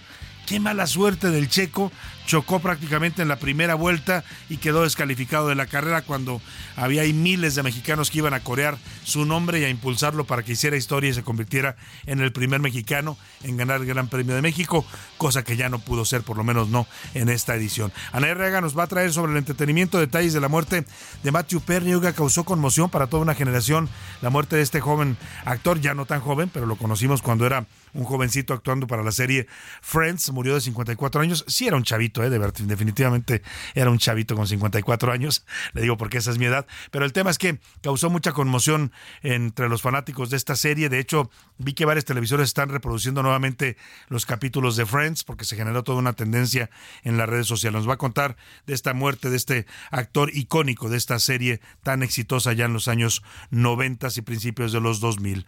Vamos a tener también muchas más historias en esta segunda hora de la una y por supuesto lo sigo invitando a que nos mande sus calaveritas. Puede usted hacerlas del tema que usted guste, si es contra políticos, si es contra algún familiar, si es contra pues cualquier cosa que a usted se le ocurra. Se pueden hacer calaveras de todo tipo. Así es que mándenlas al 5518 41 51 99. Mándela redactada y aquí le vamos a poner voz y la vamos a sacar al aire. Y vámonos directo a la información en esta segunda hora de A la Una.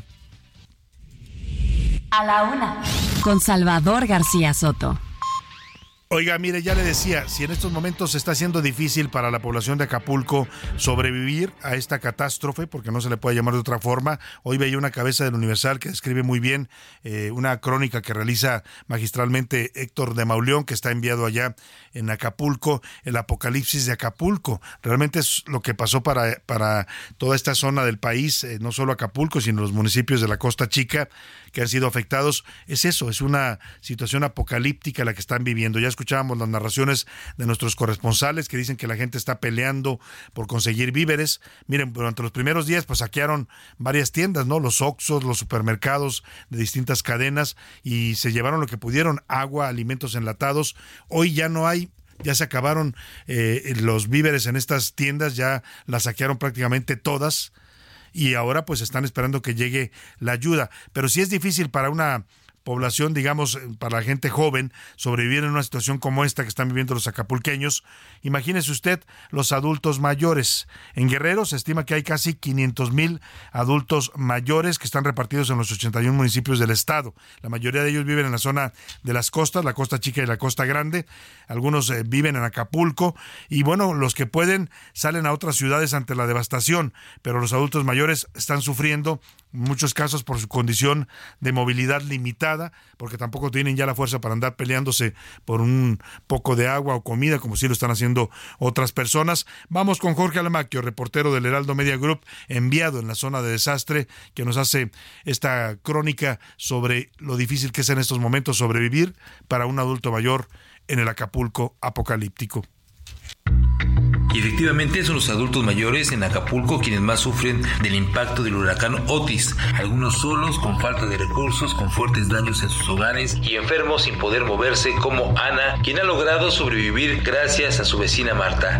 Ya se habían puesto de acuerdo y al momento de iniciar el huracán la llevaron cargando sus sobrinas, su casa voló por el ciclón y ahora está postrada en una cama porque sufre de insuficiencia renal y tiene que ser atendida. La voló el, ciclón, todo se voló, señor.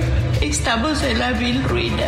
A mí sí me gustaría que nos ayudaran, porque yo, yo, yo vivo sola. Mi hermana baja verde, mi vecina me va a bañar. Y así estoy, señor.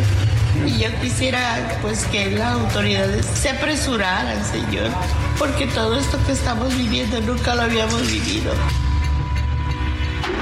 Desde la ventana de su casa, María Antonia Rodríguez Reyes, de 70 años, clama por ayuda. Señala que no se puede mover ni hacer esfuerzo, al igual que su marido. Indicó que tienen una barda que está por vencerse y todo el material que cayó a su casa no lo pueden recoger a pesar de la ayuda de su hija. También comentó que no tienen que comer y lo que han ingerido es por la solidaridad de sus vecinos. No pudimos ir a ningún súper, a ningún nada, no tenemos carro, ella no maneja. Lo poco que hemos comido es lo que nos traído los vecinos. Por eso comimos hoy. De ahí para allá no tenemos que comer, señor. Mañana no sé qué vamos a comer. De esta manera las historias se repiten en colonias como Frontera, La Sabana, El Coloso o Renacimiento, en donde se puede ver en las calles árboles, postes de energía eléctrica y estructuras metálicas caídas, falta de energía y agua, comercios cerrados y falta, falta de atención. Bueno, pues ahí escuchó usted la voz directa de estos adultos mayores que están sufriendo en Acapulco, están pasando hambre, muchos de ellos necesitan cuidados especiales y no hay quien los cuide. Y este llamado desesperado, diría yo, a las autoridades para que apuren y aceleren la ayuda. Si una, digamos, una persona normal, un adulto o incluso un niño que también es población vulnerable necesitan apoyo, imagínese usted los adultos mayores que están en condiciones de vulnerabilidad por su edad, por sus enfermedades, por su falta de movilidad, en fin ojalá las autoridades pues se dediquen también a apoyar a este sector de la población acapulqueña que están sufriendo ante la falta de alimentos y de cuidados. Vamos a estar muy pendientes y los corredores de San Lázaro, mire, se ha cuestionado mucho la forma en que el gobierno, el presidente López Obrador manejó este asunto. El día que estalla la tragedia, el presidente dijo no tener información. Dijo que no había información, cosa que es un poco difícil de creer.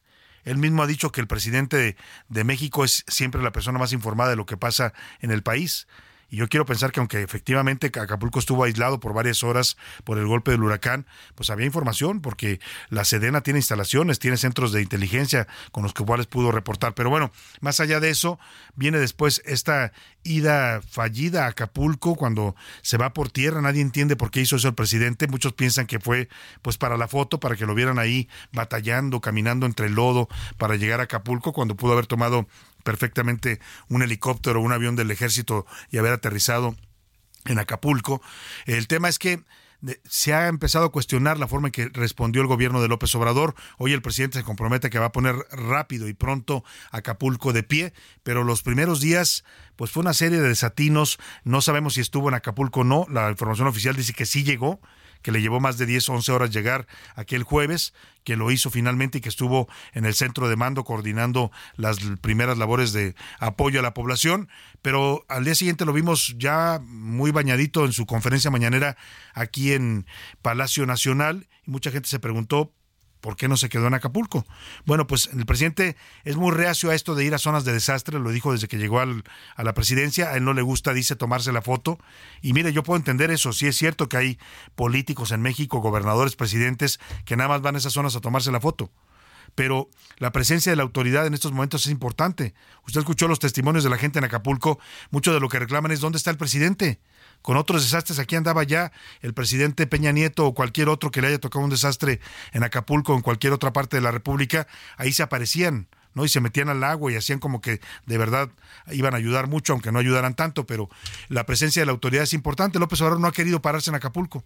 Desde que ocurrió la tragedia, si estuvo esa noche, porque no hay fotografías de él, pues nunca fue a las zonas afectadas, estuvo nada más reunido con la gobernadora y con las áreas de seguridad federal y bueno, los curiosos de San Lázaro, todo este contexto se lo doy porque le hicieron esta canción a los otros datos y a la reacción pues eh, extraña, por decirlo menos, que tuvo el presidente ante esta tragedia.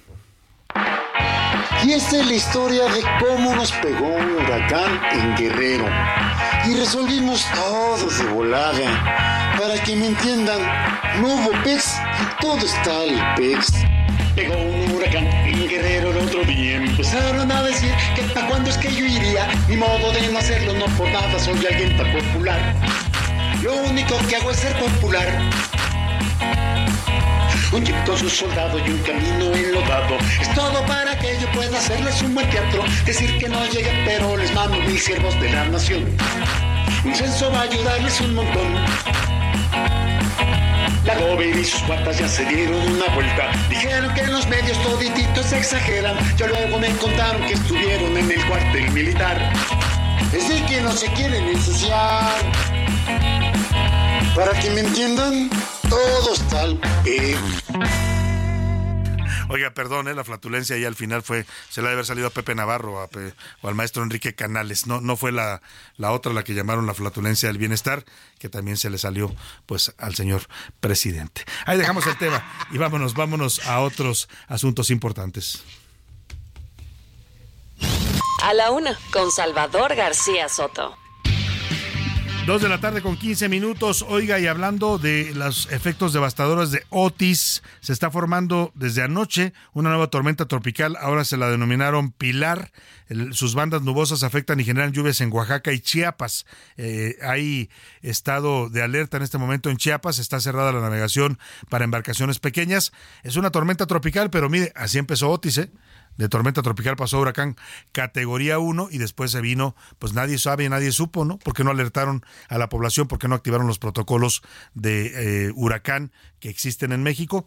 Pero bueno, pues a, tiempo se está avisando de esta tormenta tropical Pilar allá en las costas de Chiapas y Oaxaca. Vamos contigo, Lisette Coello, te saludo con gusto allá en Tuxtla Gutiérrez. Cuéntanos, muy buena tarde.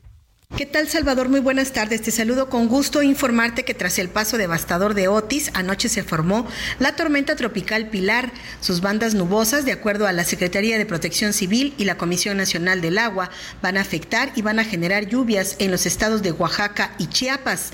Aquí en el estado de Chiapas, la Secretaría de Protección Civil dio a conocer que hay alerta amarilla en la zona del Soconusco, en donde se prevén lluvias que podrían llegar hasta los 150 milímetros. Además, también se pronostican lluvias intensas a torrenciales, esto también debido al paso del Frente Frío número 8, por lo que se mantiene el llamado a la población para tomar medidas de autoprotección y estar informados a través de los sitios oficiales. A partir de este lunes y hasta el jueves se va a desplazar sobre el Golfo de México y el sureste del país, ocasionando un descenso en la temperatura. Para Chiapas, el desplazamiento del Frente Frío número 8 en interacción con esta tormenta tropical, pues van a generar este incremento de lluvias y eh, podría también haber incremento en los niveles de ríos y arroyos, deslaves e inundaciones. Por lo anterior, Protección Civil convocó a la población a estar informados, evitar cruzar ríos y arroyos, calles con pendientes o zonas inundables, así como no manejar en zonas de riesgo. Este sería el reporte, Salvador. Muy buenas tardes. Muy buenas tardes, Lisette Coello. Pues qué bueno que las autoridades se activen a tiempo, ¿no? Y estén atentas a este fenómeno meteorológico, esta tormenta tropical Pilar, allá en las costas de Oaxaca y Chiapas. Oye, donde también, pues no, no es fenómeno meteorológico, pero sí se convirtieron en un fenómeno social y por qué no político también, es en, en Europa. Este fin de semana hubo nuevamente una jornada de movilizaciones en favor de Palestina. Son sobre todo los migrantes de las comunidades árabes que viven en varios países de Europa, están saliendo a las calles con mucha fuerza a exigir pues el cese al fuego por parte de Israel, que pare lo que ellos llaman una masacre en contra del pueblo de Palestina. En fin, eh, manifestaciones en varios países de Europa y sobre todo en España, donde se vieron algunos de los contingentes más numerosos. Vamos justamente hasta Madrid esta tarde con Patricia Alvarado, nuestra corresponsal. Patricia, te saludo con gusto. Buenas noches allá en Madrid, buenas tardes en México. Decenas de miles de personas se lanzaron ayer domingo a las calles de varias capitales europeas y otras ciudades del viejo continente para pedir el fin de la guerra en Medio Oriente. En Madrid, Londres, París y Roma, las protestas fueron masivas en apoyo al pueblo palestino. Los manifestantes denunciaron la violencia de la ofensiva israelí que está matando a la población civil, especialmente a niños, protestaron. En Madrid, representantes de partidos de la izquierda y varias ministras participaron en la concentración, en la que mostraron su indignación por los crímenes de guerra de Israel y la vulneración del derecho internacional, y clamaron pacíficamente por el cese de las hostilidades. En la capital española se escucharon consignas como no es una guerra, es un genocidio, era un hospital, no una base militar.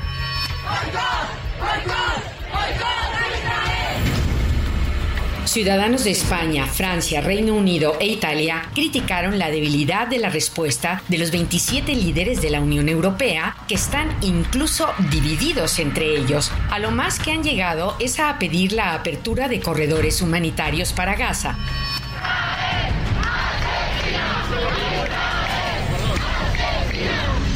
Desde Madrid, para la UNA, Patricia Alvarado. Bueno, pues ahí está lo que está pasando allá también en Europa con este tema de la guerra, porque bueno, pues ahorita pues muchos dejaron de hablar también de este conflicto en Israel, eh, también en Ucrania, oiga, la guerra sigue en Ucrania, no se ha detenido, eh, sigue causando dolor y muerte también esta invasión rusa a Ucrania, y vamos a seguir por supuesto reportándolo. Precisamente eh, nos, Iván Márquez nos preparó el parte de guerra, son ya 24 días que dura el conflicto en Medio Oriente y este es el parte de guerra. Parte de guerra. En A la Una le damos seguimiento puntual al conflicto en Israel. Día 24 de guerra en Medio Oriente. Los ataques continúan. Israel implementó más refuerzos en la franja de Gaza para potenciar la parte terrestre. El ejército israelí anunció la muerte de decenas del grupo terrorista de Hamas. Suman ya más de 8.306 personas muertas, de los cuales 3.457 son niños. Según Save the Children, el número de menores fallecidos por esta guerra ha superado la cifra de los últimos conflictos mundiales de los cuatro años recientes. Se confirmó la muerte de Shani Lourdes, quien desapareció el 7 de octubre tras ser privada de la libertad con su novio mexicano Orión Hernández. En tanto, la crisis humanitaria no cesa en Gaza, y es que faltan recursos vitales desde agua, alimento y combustible. Ante ello, 24 camiones con ayuda humanitaria ingresaron por el cruce de Rafah. Se trató del octavo convoy. Con información de Iván Márquez para la una con Salvador García Soto, Ricardo Romero. Bueno, pues ahí está la situación allá en el Medio Oriente. Por cierto, el ejército de Israel informó que él pudo liberar o logró liberar a una soldado de su país, Ori Megidish, secuestrada desde el 10 de octubre pasado por el grupo terrorista Hamas. Dicen que rescataron a esta soldado después de una incursión terrestre de tropas israelíes en la zona de la franja de Gaza. La, militar está en estos momentos en revisión médica, se encuentra bien y está reunida con su familia. Por cierto, José Luis Sánchez, tú tienes más información sobre los rehenes mexicanos. ¿Qué ha pasado con estos dos eh, mexicanos? Eh, pues que siguen sin ser rescatados todavía. Salvador, así es. Hoy se da a conocer que esta joven Shanik Luke, que era la novia, la novia justamente de Orión Hernández, este joven mexicano que está secuestrado, falleció. Se confirma ya la muerte de esta joven, lo confirma. Que es aquella que aparecía en una camioneta donde la llevaban eh, grupos eh, de, de, de, Hamas. Y con lo que se confirma que ese mismo día no había muerto, sino apenas murió en estos días. Ahora, sobre el tema de los mexicanos, tanto Orión Hernández como Ileana Gitzkevsky, aún no hay información al respecto. Cuando hoy sale la información justamente de la muerte de Shani Luke, los familiares comienzan a preguntar y bueno, el gobierno federal no ha dicho nada, ni Cancillería, ni el gobierno federal lo, lo al respecto de eso. que dijo la, la, la canciller eh, Alicia Bárcena. Alicia Bárcena la semana pasada en un tuit es que estaban negociando en sigilo con, uh -huh. pues, con los grupos terroristas de Hamas, ¿no? Para tratar de liber su liberación. Valdría la pena que mantuvieran, pues sí, con todo el sigilo que se merece, pero que sigan el gobierno informando, que siga atendiendo el asunto, porque hasta ahora ya no han dicho nada de este tema y para las familias es algo, pues, de la mayor prioridad, ¿no? Saber si sus familiares están bien, si están siendo ya negociados su rescate, en fin. Vámonos a otros temas importantes rápidamente de último momento que nos tienes, José Luis. Último minuto en A la Una, con Salvador García Soto. ¿Qué nos tienes, José Luis Salvador, Sánchez? irremediablemente la agenda se le está llevando a Acapulco el día de hoy. Un comunicado de la Comisión Federal de Electricidad que está publicando ahora mismo, Salvador, en el cual dejan en claro que la red eléctrica va a ser reinstalada a, eh, a partir de mañana. Ya está totalmente. Ya no el miércoles, como suministro- decía el vocero. Ah, exactamente, el 31 de octubre. Mañana. Va a estar ya, o sea, mañana martes, va a estar totalmente instalada la red eléctrica. Es decir, lo que dice CFE, van a tener electricidad. Ahora, que haya postes bien colocados, eso va a tardar todavía mucho Todavía, tiempo. porque se cayeron el 80% de los postes. Y bueno, lo importante de que haya electricidad es que también pueden abastecer ya en las tomas de agua en las colonias. Eso es lo más vital. Las este gasolinerías también, con las cuales se pueden generar más electricidad. Claro. En fin. Muy bien. Muchas gracias, José Luis. Vámonos a la pausa con esto que se llama Somebody's Watch Me o Alguien Me Observa, que la canta Rockwell, una canción de 1984. Y al regreso, el señor Oscar Mota nos va a decir qué le pasó al Checo Pérez. Salió con el volante chueco. Ya nos cuenta Oscar Mota al regreso de la pausa. goodbye.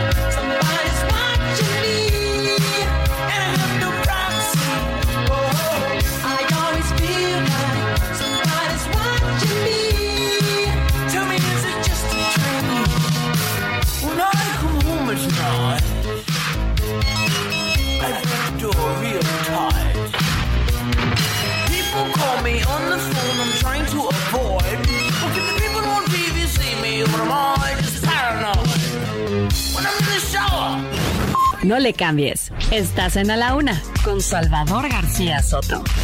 Información útil y análisis puntual. En un momento regresamos. Ya estamos de vuelta en A la Una, con Salvador García Soto. Tu compañía diaria al mediodía.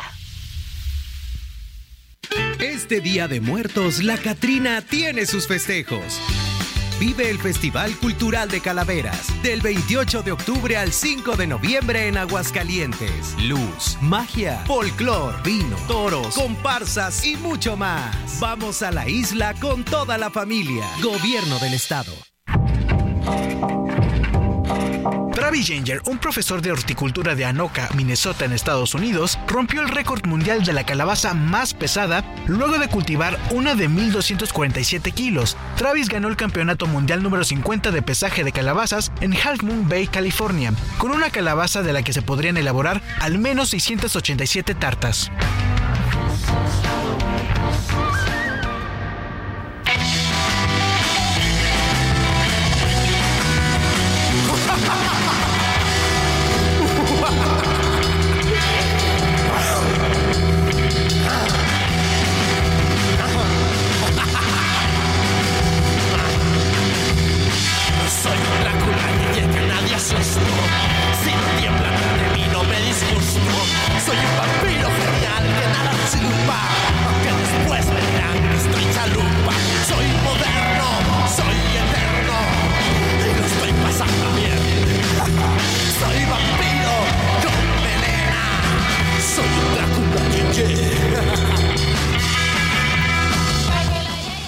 La tarde con 31 minutos. Seguimos con usted aquí en A la Una y estamos regresando de la pausa con esto que se llama Drácula Yeye. Es el Doctor Explosión, una canción de 1996. Narra la vida de un Drácula moderno que rompe con los estereotipos que se han tenido sobre los vampiros durante siglos. Bueno, este ser de oscuridad ve la televisión, come queso como cualquier ser humano, aunque no deja de ser, eso sí, un vampiro. Estamos en la música del Halloween y las festividades de monstruos, brujas y demás espectros que deambulan por estas fechas en el mundo. Seguimos, seguimos con más para ustedes en la Una.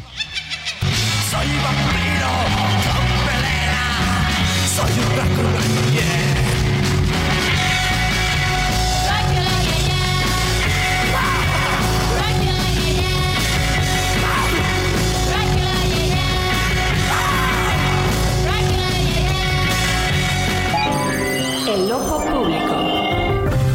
En A la Una tenemos la visión de los temas que te interesan en voz de personajes de la academia, la política y la sociedad. Hoy escuchamos a Javier Oliva Posada en Poder Nacional. El ojo público.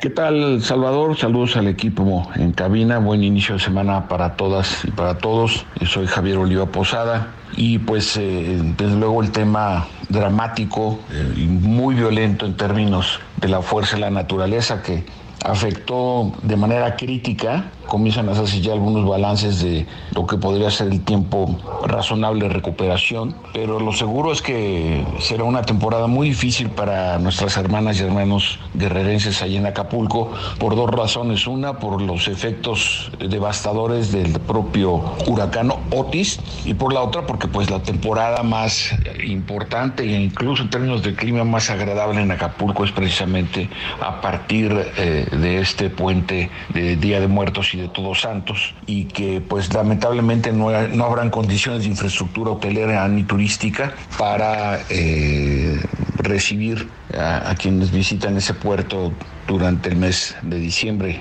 e incluso hasta los primeros días de enero. El debate seguirá siendo intenso. Sin embargo, me parece que estamos en general como opinión pública y las autoridades mismas, eh, estamos distrayendo demasiada atención en, críticas, en señalamientos, en, incluso en la difusión de noticias falsas, de testimonios eh, no documentados o reforzados por imágenes, en vez de canalizar de una u otra manera la ayuda en donde indudablemente quien tiene la principal responsabilidad son las autoridades a nivel federal, de eso no cabe duda. Entonces la organización de las tareas de apoyo, de rescate, eh, el, el, dramatismo de las escenas de rapiña, debiera exigir al menos un uh, momentáneo cese de las hostilidades políticas entre partidos, líderes de opinión e incluso algunos medios de comunicación para concentrarse en, en una labor auténticamente vital, Salvador. Entonces esperemos que eh, el gobierno tome en sus manos de manera eh, organizada, coordinada, para que puedan eh, atenuarse las exigencias y las fatalidades que conforme van pasando los días, lamentablemente, lo que es obvio, va a aumentar el número de Muchas gracias, Salvador. Hasta la próxima y que tengamos buena semana. Bueno, pues ahí está el ojo público y nuestro colaborador, el doctor Javier Oliva Posada, sin duda tiene toda la razón. El tema de Acapulco va a tardar todavía lo que eh, para reconstruir todo lo que se dañó. Ya nos decía el vocero del gobierno del estado, por lo menos un año.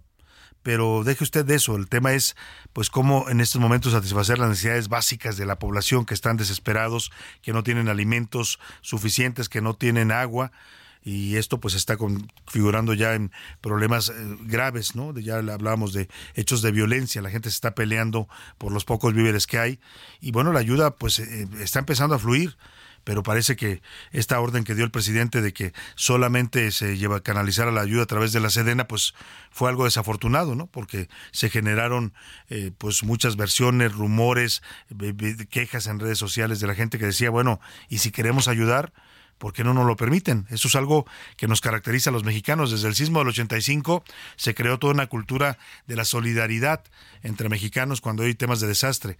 Y pretender ponerle freno a eso o impedirlo o obstaculizarlo, la verdad que es un error político de dimensiones mayores y ya lo está viviendo el presidente López Obrador. Pero bueno, vamos hablando del presidente López Obrador. Este fin de semana se llevó a cabo la Fórmula 1, el Gran Premio de México. Oscar Mota nos estuvo cubriendo y nos va a dar más detalles en un momento lo que le pasó al Checo, todo esto. Pero mire, también la Fórmula 1 siempre se liga con la política, ¿no? Porque muchos políticos y empresarios les gusta ir a, a, este, este evento que es muy caro, es costoso. Bueno, para que se dé usted una idea, hay zonas de los famosos paddocks en donde el boleto cuesta 200 mil pesos, porque está usted en la zona donde puede ver a los pilotos ahí cerquito, a los equipos de los pilotos cuando llegan a cambiar refacciones, etcétera. En fin, eh, hubo polémica porque en redes sociales difundieron fotografías de un ministro de la Suprema Corte, Alberto Pérez Dayán, que estuvo en el evento, ¿no? Cosa que no tendría nada de malo, pues si él pagó con su dinero y fue al evento, pues está bien. Pero en redes sociales, sobre todo la gente afín a la 4T, las cuentas estas que mueven desde la presidencia de la República, empezaron a criticar al ministro. No, que el ministro Fifi se fue a la Fórmula 1, pero toma la que sale después, después no solo eh, el gobernador de Michoacán, Alfredo Ramírez Bedoya, morenista, que andaba también paseándose ahí en la Fórmula 1, ahí estuvo eh, un buen rato, y deje usted el hijo del presidente. José Ramón López Beltrán, acompañado de amigos, estaba en esta zona que le digo de los paddocks, donde dicen que los boletos cuestan 200 mil pesos. No creo que haya pagado, seguramente alguien lo invitó. Lo curioso es que el presidente López Obrador le parece muy cuestionable y criticable. No sé por qué razón, porque no tiene nada de criticable. Si usted paga con su de su bolsa y va a un evento como este, pues es su decisión. Eh, pero el presidente critica al ministro Pérez Dayán.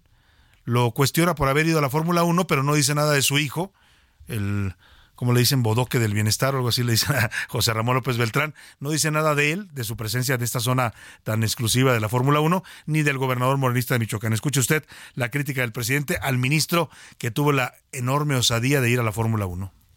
Ayer estaba yo viendo a un ministro, ¿no? Que va a este deporte de los carros, la Fórmula 1. A las gradas no va así, ahí nada más es rum, y rum. No, va donde, sí, a la zona especial. Y luego sale ahí hasta con un Rolex. ¿Cuánto valen esos Rolex?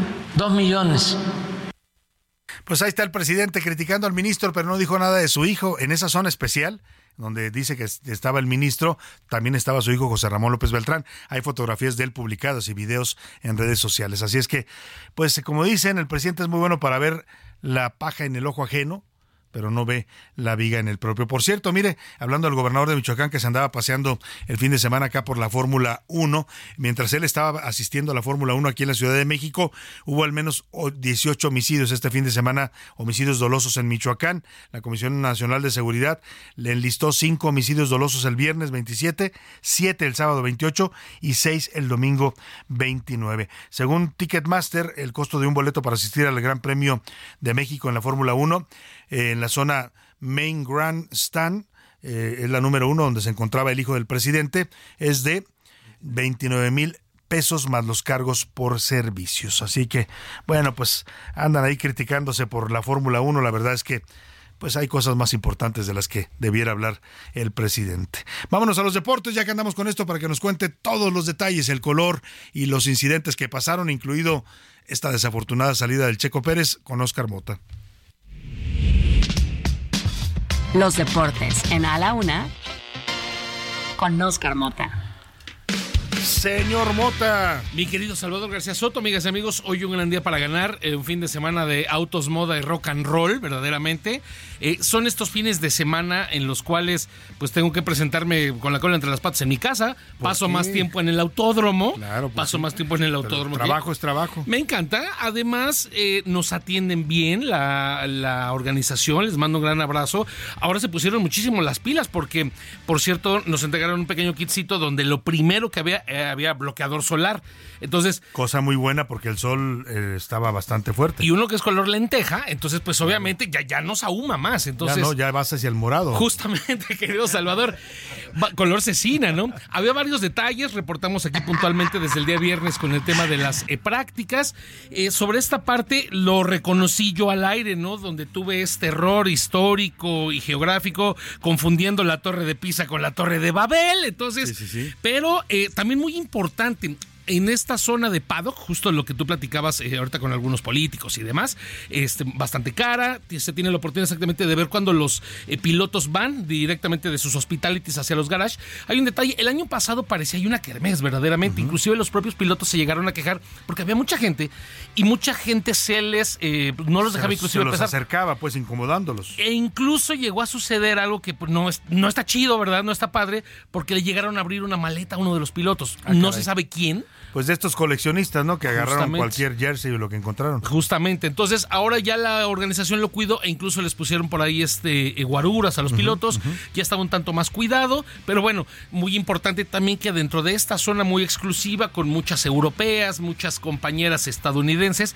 me preguntaron por José Luis Sánchez. ¿Ah, sí? Sí, sí, me dijeron, ah, ¿tú trabajas? Digo, sí, por supuesto. Entonces me pidieron su número y yo les dije, no, vengan a saludarlo directamente. Ah, Entonces, ahorita saliendo mi estimado Mafrin, yo creo que te van a estar esperando acá Eso por una parte, ¿no? La parte del color, todo lo que eh, estuvimos viviendo. Eh, platicamos, por supuesto, con Miquel Arreola, parte de la eh, Liga Mexicana de, de Fútbol, la Liga MX. Estaremos trayendo la entrevista en esta semana. Anduvo también por ahí este, los hermanos Dos Santos, Jonathan, que juega activamente en el América, y Gio, que bueno, por ahí anda, ¿no? Ya, Ahí ya anda no, Gio. ya no participa. Entre algunos otros artistas y demás. Esto por una parte en el color. Ahora sí, específicamente lo que sucedió en la carrera, Checo tuvo un desempeño aceptable en el fin de semana. Eh, en las prácticas registró tiempos como el tercero, el quinto y el, los- el tercer mejor tiempo, así 3, 5 y 3. Y la calificación, lo hemos platicado en este espacio, querido Salvador. A Checo se le dificulta mucho las calificaciones. Es como yo con los exámenes que me hacían en la preparatoria de cálculo. Verdaderamente se nos son infumables. Por más que intentabas. No podíamos, no podíamos. No da. Y le dio a Checo para un quinto lugar. Bien, una parrilla en la cual tenía oportunidad. Delante de él estaba eh, Leclerc y Sainz, los Ferraris. Estaba Max Verstappen y también por ahí este eh, Ricciardo y demás. Sale Checo y vamos a escuchar mientras les voy platicando esto, querido Salvador, porque es el momento, mientras estaba yo eh, pues reportando y revisando ese tema, así se escuchó la grada de la Fórmula 1 en el instante cuando inicia el Gran Premio de México, alrededor de las 2.05 de la tarde.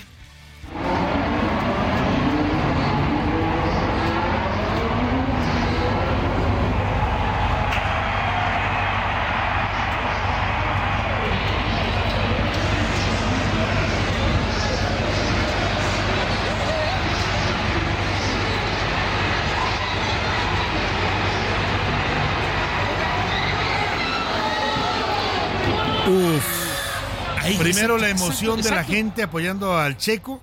Y luego cuando ocurre la colisión. todos así de no. Pero en el momento en los que estábamos todos ahí, o sea, nos volteamos a ver con cara de ¿en serio? O sea, genuinamente toda, toda esta expectativa, a ver, y verdaderamente, querido Salvador, hay que reconocerlo. Checo se equivocó. Checo se equivocó porque en esta, cuando termina la recta, que por cierto es una de las rectas más rápidas de toda la Fórmula 1, más de 300 kilómetros por hora se agarran en esa recta, pues viene esta primer vuelta. Le hacen un tipo de sándwich a Charles Leclerc, los, este, los Red Bull. Checo está del lado izquierdo para la gente que lo está escuchando, para que tenga obviamente una eh, figura de lo que sucedió. Y Checo tuvo que haber frenado un instante para poder salir disparado con el mismo impulso y el mismo rendimiento de su Red Bull y poder rebasar a Charles. Sin embargo, querido Salvador, pues el mundo es de los valientes, ¿no? Decía Ayrton Senna, en paz descanse, que si eres un piloto de la Fórmula 1 y ves un hueco y no lo atacas, entonces no eres un piloto. Claro. Entonces, eso fue lo que sucedió y estas son las palabras de Checo Pérez.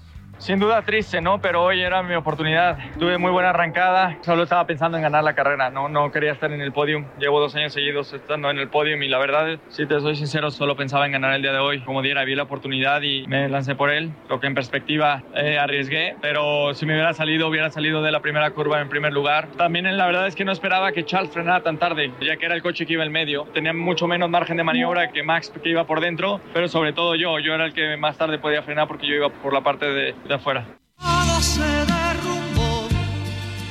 Todo se derrumbó. La verdad. Todas las expectativas, los Qué sueños, las esperanzas. Qué gacho. ¿Y qué fue minuto? ¿Cuánto? 17 segundos. 17. 17 segundos.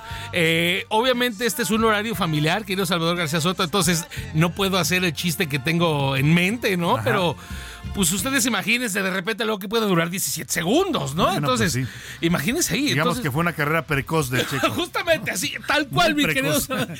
Oye, y lo que sí es que, pues ahí explica él lo que pasó, pero la Sí. verdad es que, pues em, Checo era Checo, no Chueco, más bien. Lo bus y es que lo buscó, querido Salvador. A ver, obviamente no podemos establecer este tema porque pues ya el supuesto no, no existe. Pero ¿y si le hubiera salido? O sea, si le hubiera salido, hubiera terminado ese en primer lugar y seguramente hubiera controlado la carrera. Si no lo intentaba, ¿no? Pues Qué desafortunado, pero bueno, al final de cuentas así son las carreras. El valor de la resiliencia también hay que entenderlo porque además te cuento, cuando sale lo llevan obviamente a la zona de prensa donde lo est- estábamos esperando pues todos los periodistas, todos los compañeros periodistas, no solo mexicanos, ¿no? Sino obviamente todo el de- mundo. de todo el mundo. Y era como un funeral, querido Salvador. O sea, verdaderamente Checo al borde del llanto. Claro. La gente atrás, que, que lo podía ver desde estos paddocks, le gritaba, Checo, Checo, tú puedes, vamos contigo y demás. Entonces, pues fue un sentimiento muy especial. Dos detalles y con esto concluyo. El contrato de Sergio Checo Pérez con Red Bull termina en el 224 y el Gran Premio de la, eh, de la Ciudad de México tiene contrato en México hasta el 225. Vienen unos meses importantes para saber qué puede pasar o no. Hay mucha afición, muchísima afición en la Fórmula 1 aquí en México, pero claro, se maximiza con un piloto mexicano y además con un piloto de la calidad de Sergio Checo Pérez. Yo no sé qué podría pasar en los próximos meses si en algún momento Checo pudiera perder este asiento en la Fórmula 1. Me decía su padre, Antonio Pérez Garibay, también lo entrevisté, que por lo menos a Checo para cinco años más en Fórmula 1. Vamos a ver entonces qué sucede. Esperemos que así sea y bueno, pues si no fue en esta, que sea en otra, ¿no? Viene la carrera de Interlagos en Brasil la próxima eh, semana. Le recortó 20 puntos Lewis Hamilton, lo gana Max Verstappen y en el tema deportivo, cinco veces ganador de esta carrera, el máximo ganador, 16 triunfos eh, de, de Max Verstappen y eh, Lewis Hamilton en segundo lugar. Entonces, el tiro es con Hamilton, insisto, el tiro no es con Verstappen, es con Hamilton por este segundo lugar del campeonato de pilotos. Muchas gracias. Rápidamente, resultados de fútbol. El América, pues bueno, gana, eh, bien le gana al Monterrey, pero ahí un tema con Brian Rodríguez, jugador del América, donde hay una polémica, una jugada muy rara que los Salvador le he visto varias veces, donde viene un golpe de Jesús Gallardo de Monterrey y se termina lesionando Brian Rodríguez. Por supuesto que yo no estoy, no voy a decir que lo hizo a propósito. Sin embargo, es una jugada muy rara porque le hace como una especie como de, de, de palanca, como si fuera la UFC. El América va a entablar y va a buscar pruebas y puede incluso Puede sancionar. bueno, pedirlo pues que justo. lo sancionen, ¿no? Justo, está muy rara. Tus chivas, querido Salvador, lo voy a dejar al final, ¿no? Pero. Híjole, pues ya suéltala, Oscar. 4-0 No, de los Tigres. Entonces, ay, a ver con esas chivas. Los Pumas también perdieron con el Necaxa. Y por último, en este momento se está entregando el balón de oro. Y mis fuentes en todo el mundo me pueden informar. Todavía no se da oficialmente. Saldrá como en unos 20, 25 minutos ¿Para más. quién va a ser? Lionel Messi. Lionel Messi lo va a terminar ganando. Entonces, Pues no hay- octavo balón de oro para Tampoco hay muchas Messi. opciones, ¿no? Eh, estaba eh, Haaland, que también podría ser ahí, pero bueno, ya le tocará el próximo año. Muy bien, gracias, Oscar. Hoy un gran día para ganar. rápidamente a otros temas importantes. A la una, con Salvador García Soto. Oiga, vamos hasta Guadalajara porque al menos seis personas que viajaban en una unidad de transporte público, un autobús de la ruta alimentadora 8, eh, resultaron heridos. Hubo un choque sobre la avenida Vallarta. El conductor, pues al parecer estaba no sabemos si alcoholizado, drogado, traía alguna sustancia en el cuerpo, es lo que están reportando los medios allá en Jalisco, y este accidente provocó terror durante varios minutos. O sea, antes de chocar, el señor iba como loco, pues para que me entienda, ¿no? La gente iba espantada, asustada, le pedían que bajara la velocidad hasta que sobrevino la tragedia. Afortunadamente no hay víctimas mortales, pero sí personas heridas. Cuéntanos, Mayeli Mariscal, te saludo con gusto allá en Guadalajara, buenas tardes. Hola, ¿qué tal, Salvador? Muy buen día. Buen día también a todo el auditorio. Compartirles que, bueno, el día de ayer se dio un accidente en el que un camión de transporte privado, eh, pues provocó eh, 12 vehículos que colapsó en contra de ellos, es decir, hubo 12 vehículos afectados. Esto ocurrió por toda la avenida Vallarta, en donde, pues, eh, iba eh, aparentemente bajo el influjo de alguna sustancia o alguna droga. Ya fue detenido y, bueno, la Fiscalía del Estado estará fincando responsabilidades hacia este conductor. Fueron, repito, 12 vehículos los que colisionaron en este accidente. Así es que, pues bueno, vaya domingo. Esto ocurrió por la mañana, alrededor de las 7 de la mañana. Y de acuerdo con el reporte de las autoridades, pues bueno, se le estará fincando la responsabilidad. Esa es la información, Salvador. Seguimos al pendiente. Muchas gracias, Mayeli Mariscal. Y qué tema, ¿eh? Un chofer que maneja, pues aparentemente drogado. Se, tendrán, se están haciendo las investigaciones, pero la pregunta es en manos de quién está la gente en el transporte público, no solo en Guadalajara, ¿eh? en la mayoría de las ciudades. La verdad que hay empresas de transporte público, a veces privadas, a veces públicas, que no tienen los controles suficientes para garantizar que quien está al frente del volante sea una persona responsable, oiga, drogado. Se llevó a 12 carros en este, eh, pues en este rápido y furioso que andaba el señor conductor de este autobús. Ya está detenido y están realizándose las investigaciones. Oiga, y vamos rápidamente, se reabrió hoy el primer tramo remodelado, reparado y remozado de la línea 1 de las, del metro de la Ciudad de México que corre de Pantitlán hasta Isabel la Católica. Alan Rodríguez estuvo haciendo, pues, eh, reportando que cómo se vivió este primer día de un metro que ofrece que va a mejorar mucho la calidad de su servicio, al menos, al menos en esta línea. ¿eh? Les faltan nada más cerca de 11 o 12 líneas. Salvador, amigos, muy buenas tardes. Esta mañana miles de usuarios del metro de la Ciudad de México pudieron hacer uso de las instalaciones y del servicio que brinda este medio de transporte en las estaciones que fueron cerradas ya desde hace varios meses. Cabe destacar que a partir de Pino Suárez y hasta la zona de Pantitlán ya se encuentra completamente modernizada esta línea del metro capitalino con nuevas modalidades. A partir de hoy ya no se puede utilizar el metro en estas estaciones y también pues por supuesto son buenas noticias para los adultos mayores, para las personas con capacidades eh, diferentes, con alguna discapacidad visual y es que esta nueva línea contiene adaptaciones para todas estas personas que puedan tener una movilidad mucho mayor. Eh, lo que ocurre el día de hoy es que las estaciones de Isabela Católica y Salto del Agua se encuentran fuera de servicio. Isabela Católica únicamente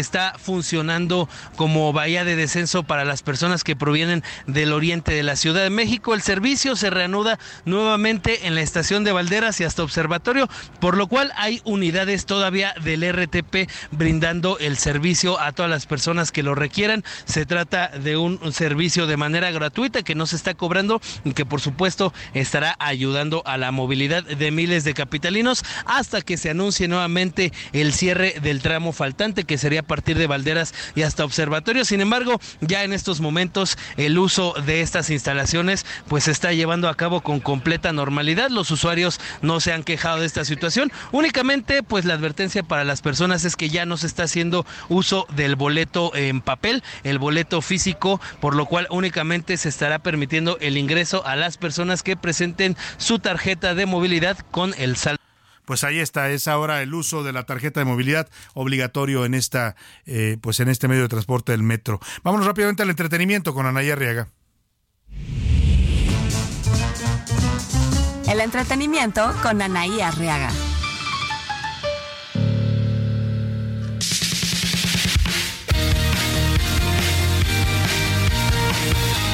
Anaí Arriaga, cuéntanos, todos los Friends, toda la generación noventera, estamos conmocionados por la muerte de Matthew Perry. Así es, Salvador. La repentina muerte de Matthew Perry parece estar llena de misterios. Todavía no han quedado claras las causas de su fallecimiento que ocurrió la tarde del sábado 28 de octubre en su casa allá en Los Ángeles. En sus memorias dijo estar agradecido de estar vivo y contó que ingresó 15 veces a rehabilitación. Perry se encontró en su jacuzzi, en su casa en Los Ángeles. Hay quienes señalan que el famoso actor pudo haber muerto ahogado. Medios de Estados Unidos aseguraron que no se encontraron ningún tipo de drogas o bebidas alcohólicas. Las autoridades sí encontraron fueron antidepresivos, ansiolíticos y un medicamento para tratar la enfermedad pulmonar obstructiva crónica. Así que en paz descanse Matthew Perry. Pues en paz descanse, Matthew Perry, ya se aclararán las circunstancias de su muerte. Muchas gracias, Anaya Rega. No me resta más que despedirme de usted, agradecerle el favor de su atención. Quédese con Adriana Delgado, el dedo en la llaga. Mañana todo este equipo lo esperamos a la una. Excelente tarde, provecho. Por hoy termina a la una con Salvador García Soto. El espacio que te escucha, acompaña e informa. A la una con Salvador García Soto.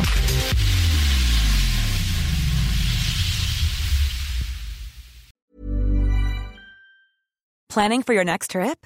Elevate your travel style with Quince. Quince has all the jet setting essentials you'll want for your next getaway, like European linen, premium luggage options, buttery soft Italian leather bags, and so much more. And is all priced at 50 to 80% less than similar brands. Plus, Quince only works with factories that use safe and ethical manufacturing practices. Pack your bags with high-quality essentials you'll be wearing for vacations to come with Quince. Go to quince.com slash pack for free shipping and 365-day returns.